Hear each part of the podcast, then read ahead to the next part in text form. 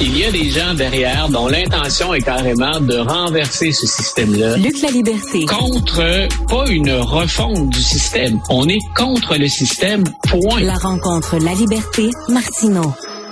Alors, euh, je sais, euh, Luc, on devait parler d'Andrew Tate et on va en parler, mais d'abord et avant tout, à tout seigneur, tout honneur, Monica Lewinsky. Parle-moi de Monica. Écoute, je ne m'attendais pas à, je ne m'attendais pas à te parler de, de, de Monica Lewinsky, pas ben cette année, puis peut-être jamais même. euh, mais elle s'est fendue d'un texte d'opinion pour euh, pour Vanity Fair que j'ai trouvé plutôt intéressant. Ça a peu de hmm. chance de, de, de se matérialiser ce qu'elle propose, mais je trouvais que les idées étaient entre guillemets de leur temps. Donc, Monica Lewinsky dit, moi, je trouve que notre démocratie est en péril. Et euh, voici ce que je propose. Une série d'amendements que je propose pour nos politiciens. Et je pense que notre démocratie n'en sera que plus forte. Euh, demain, moi, je veux te parler d'un sujet justement qui est une menace pour la démocratie. On en discutera demain matin, mais la Cour suprême va se prononcer sur quelque chose qui risque d'ébranler les, les colonnes du temple. Donc, je trouvais que la veille de ce, du début de cette cause-là, que Monica Lewinsky nous parle de démocratie et que ses solutions m'apparaissent vraiment intéressantes, ben écoute, on fait d'une pierre deux coups, on va joindre les deux sujets euh, un, après l'autre. Euh, par exemple, dans ce que suggère Monica Lewinsky, elle dit, moi je considère que dans notre système, il y a beaucoup de choses qui reposent sur la confiance qu'on a dans le système et sur les gens qu'on va élire, qu'on va mettre en place. Et elle pense bien sûr à la personne du président. Monica Lewinsky, il y a de très, très nombreuses années, a payé un fort prix, finalement, je pense, au plan personnel d'une relation ben avec, euh, avec le, président de l'époque, avec Bill Clinton. Donc, elle dit, moi, il y a une chose que je commencerai par régler. Euh, est-ce qu'un président américain, parce qu'on n'a rien décrit d'une part là-dedans, la Constitution, on peut jaser avec des profs d'histoire, avec des constitutionnalistes, mais elle dit, est-ce qu'un président peut s'accorder un pardon? Bill Clinton n'a jamais, jamais poussé l'audace jusque-là, hein, au début des années 90, milieu des années 90, mais on sait que Donald Trump a, dit qu'il avait le droit de faire ça.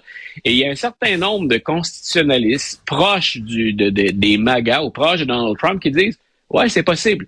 Dans ma tête, ce n'était même pas une question qu'on se devait d'aborder parce qu'on se disait, écoute, il est juge et parti. Est-ce ben qu'il peut s'auto, est-ce qu'il peut s'auto-pardonner finalement, même si l'expression est, est bancale? Donald Trump dit oui, j'ai le droit de le faire. Et le gros problème, c'est qu'il n'y a rien d'écrit dans la Constitution.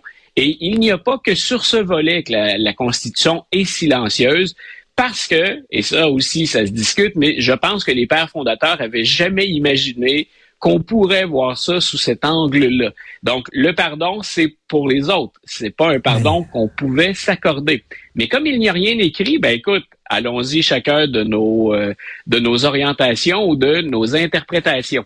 Euh, elle dit aussi dans les choses intéressantes, euh, on vérifie des antécédents pour plein de gens quand ils ont des habilitations de sécurité, par exemple. Elle dit, est-ce qu'on a une vérification d'antécédents euh, pour les candidats à la présidence ou pour quelqu'un qui devient président? Est-ce que systématiquement on fouille dans l'ensemble des dossiers pour être certain que la personne, hein, elle est, que, cette personne-là est exempte de tout doute ou de tout soupçon, donc elle n'a rien fait d'illégal? Euh, dans l'entourage de Donald Trump, on se rappellera que le président avait nommé dans certaines fonctions déjà euh, envers qui euh, les, les services de sécurité avaient émis des réserves très, très sérieuses. Je pense à Michael Flynn, par exemple, qu'on a fini par mettre de côté. on avait parlé de Jared Kushner, par exemple, hein, le gendre du président, qui était très, très, très près, proche conseiller du président. Mais derrière, il y avait soit le FBI, soit les services de renseignement qui disaient euh, attendez un peu, euh, vous, vous devriez pas leur, leur, laisser une si grande place. Donc, Monica Lewinsky dit rendons ça obligatoire, incluant pour le président.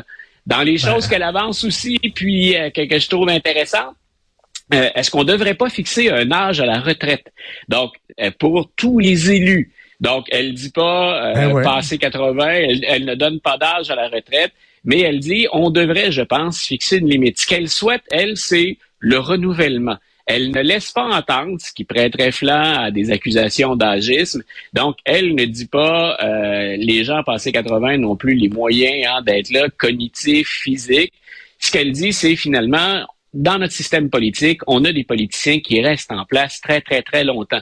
Si l'expérience est une bonne chose, est-ce que de l'autre côté, on n'est pas en train de tuer une forme de ben, relève ou un potentiel de, de, renouvellement des idées?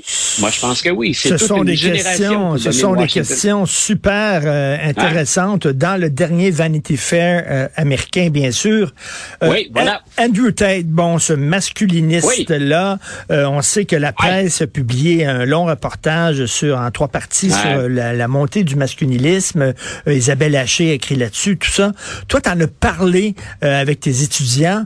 Euh, les jeunes dans la vingtaine, ils pensent quoi de ça? Les jeunes hommes, qu'est-ce qu'ils pensent du mouvement masculiniste?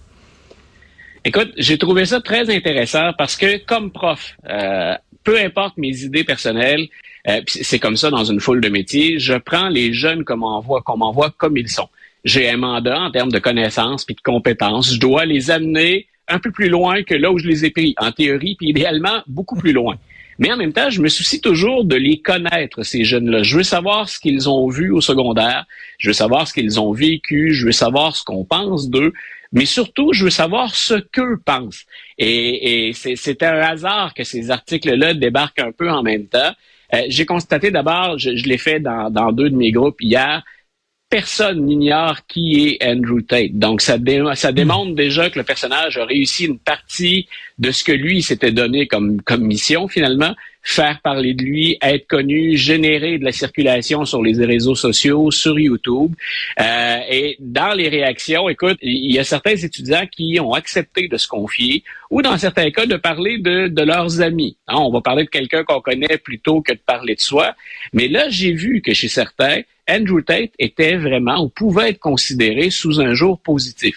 Les révélations de l'été dernier ou les révélations récentes en Roumanie, les accusations de trafic humain, des accusations de viol, ça c'est comme venu jeter bien sûr euh, de l'eau là-dessus. Ça a été une douche d'eau froide pour plusieurs. Euh, et, j'ai trouvé intéressant qu'ils acceptent de m'en parler.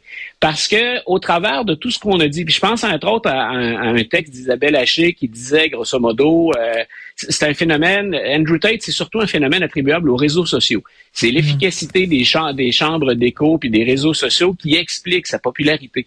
Et, moi, je pense que c'est se limiter. Je dis pas que c'est faux, bien, bien le contraire, mais je pense que dans tout ce qu'on a fait dans les dernières années, autour de la masculinité, autour de la lutte pour la reconnaissance des droits des femmes, une plus grande équité, les minorités. Je pense qu'en voulant être très, très inclusif, une des choses qu'on a oubliées, c'est de parler à nos gars.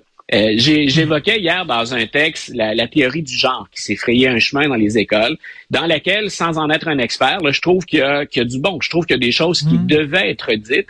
Mais essentiellement, quand on parle de théorie du genre, on, on, ça concerne un très faible pourcentage de la population. Et je me dis, ben, qu'on s'adresse et qu'on soit plus inclusif, qu'on s'adresse à des gens qui se sentent rejetés, pas inclus, qui veulent être reconnus. Comme prof, je ne peux que vouloir ça. Et, et Luc, quand, quand, tu es un jeune garçon, tu es un jeune garçon, puis on parle tout le temps de masculinité de façon négative. Hein? C'est toxique, c'est mauvais. Euh, les hommes doivent pas se présenter pour QS, etc. À un moment donné, j'imagine que ça crée justement un engouement pour des gens comme Andrew Tate. C'est-à-dire que tu vois, je le voyais moins là comme le fait que on ne me parle plus. Je, hmm. je les sens pas. En tout cas, écoute, c'est, c'est pas un échantillon représentatif, pas du tout. Là. Je partage pas le fruit d'une étude scientifique avec toi ce matin. Mais ce que j'ai plus remarqué, c'est ben, bien sûr qu'on veut être inclusif. Puis, euh, écoute, juste, je regarde les, les, les, les gays euh, qui sont euh, au collégial maintenant. On se cachait quand j'ai commencé à enseigner, puis maintenant on est capable de vivre normalement, d'afficher sa sexualité normalement, sans en subir les contre-coups. J'espère que ce sera le cas pour tout le monde. Mais il reste que chez certains jeunes hommes, au travers de ça, c'est moins que d'autres à effectuer des gays ou qu'on parle de la réalité des autres, c'est plus qu'on ne les interroge pas. Et, hmm. et j'ai l'impression qu'on retrouve dans Andrew Tate, puis c'est ce qu'on a vu en Angleterre, c'est ce que j'ai lu pour les États-Unis aussi, c'est Écoute, quand le gars, si, si, on oublie le discours sur les femmes, c'est énorme, là, je le, je le mets en parenthèse, mais quand le gars dit euh, vous méritez votre succès, faut travailler fort, faut s'impliquer, vous l'avez ou vous l'avez pas, vous vous investissez ou pas, il s'adresse à plein de gens quand il dit ça. Bien sûr, ça sous-entend qu'on va taire ou qu'on va mettre de côté un discours ou une image de la femme à laquelle, je pense, aucun homme ne souhaite être associé. Mais il y a d'autres mm. messages qui mm. vont chercher les, les, gars et que peut-être ces messages-là, mm. on n'a pas pris la peine de les, de les partager ou d'interroger nos, nos gars là-dessus. Donc, on, est allé avec beaucoup de clichés, hein? on est allé avec beaucoup d'images fortes. Euh, j'ai jamais eu de problème, grosse confidence aujourd'hui avec ma masculinité. J'ai jamais l'impression qu'on m'a privé de quoi que ce soit. Mais j'ai l'impression que globalement, toi, moi, les hommes, on se comporte pas comme la génération de mes grands-parents en général. Donc, il y a eu un progrès, notons-le, euh, on va s'en réjouir, mais en même temps, continuons de parler à nos gars. Si on veut être inclusif, bien, bien sûr, allons chercher euh, des minorités, puis des minorités qui pouvaient pas s'exprimer. Mais intéressant, oui. Nos, en guillemets, nos, gars sont là, puis interrogeons-les. Oui, c'est ça. Parlons aux gars et écoutons ce que les gars ont à dire aussi, parce qu'ils se laissent un peu, euh, ils se sentent un peu mis de côté. Merci beaucoup, Luc. Demain, on se parle de la cause suprême américaine. Merci. Salut. Oui.